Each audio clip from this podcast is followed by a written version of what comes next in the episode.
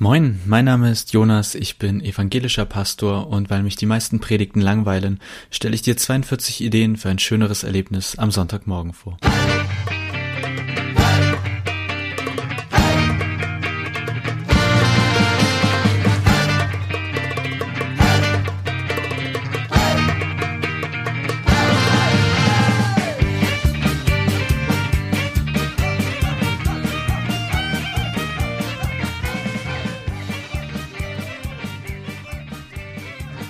Folge 8. Ich lese doch keine Bildzeitung.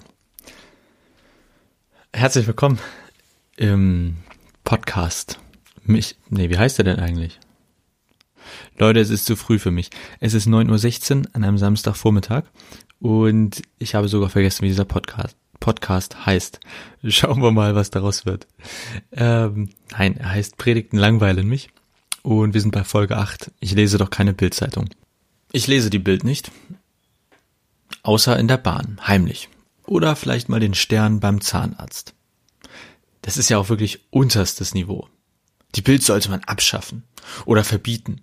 RTL schaue ich übrigens auch nicht. Aber auf den dritten habe ich ein paar spannende Dokumentationen gefunden. Und ich lese natürlich die Zeit. Das ist einfach die beste Zeitung in Deutschland. Ich lese wirklich gerne die Zeit, ich gebe es ja zu, und ich schaue auch wirklich kein RTL. Und ich lese wirklich nicht die Bildzeitung. Und das ist auch ganz in Ordnung so als Pastor, denn zum Glück geht das vielen Leuten bei uns in Kirche so. Ja. Nur dummerweise laufen da draußen in der Welt tatsächlich auch Menschen herum, die wirklich diese privaten Fernsehsender schauen. Und ja, angeblich verkauft sich die Bild immer noch am meisten in Deutschland. Und manchmal frage ich mich schon, Jonas, weißt du eigentlich, was die Welt bewegt? Das frage ich mich zum Beispiel immer dann, wenn ich vom Friseur wiederkomme. Insbesondere, wenn ich dort eine Weile warten musste. Eine halbe Stunde beim Friseur warten und den Gesprächen mehr oder weniger heimlich und unauffällig zuhören. Also ich gebe zu, manchmal weiß ich nicht, ob ich weinen oder lachen sollte. Manchmal würde ich am liebsten aufspringen und kurz aufklären oder etwas dazu sagen, aber was mich dann doch immer wieder irritiert, irgendwie wird selten über den letzten echt spannenden Bericht im Dossier der Zeit gesprochen also beim Friseur. Ein guter Freund von mir und jetzt auch äh, Pastor, der hat, glaube ich, sogar als Startseite Bild.de. Hans, wenn du das hier hörst, bestätige oder dementiere. Bei mir geht das nicht, weil mein Werbeblocker die ganze Seite unbrauchbar macht. Trotzdem. Immer wenn ich gesehen habe, wie Hans äh, schön auf Bild.de herumgelesen hat, habe ich mir gedacht, davon möchte ich mir etwas abschneiden. Also einfach mal den Kopf raus aus meiner Kirchenwelt halten, aus meiner Komfortzone herausschauen, was da draußen so abgeht. Meine bisher beste Idee? Jeden Sonntag die Titelblätter der Bild aus der letzten Woche verarbeiten. Das wäre auf jeden Fall aktuell und mit Sicherheit was anderes als über eine neue Studie, die halt niemand außer den Zeitlesern gesehen hat, irgendwie zu sprechen. Und es wäre etwas anderes, als über die liturgische Farbe des Sonntags sich ausführlicher auszubreiten oder den Wochenspruch vorlesen, weil man eben auch nicht weiß, womit man die Besucher begrüßen soll. Im Ernst, machen wir uns nichts vor.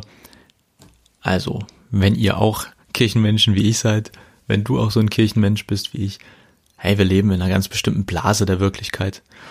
Und wir Pastoren ganz besonders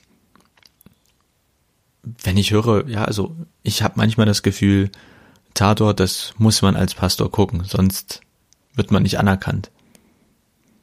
Aber Reisen in die Welt da draußen über Zeit, Tatort, dritte Programme, das ist möglich und ich behaupte, These für heute, für heute Morgen, durchaus erstrebenswert.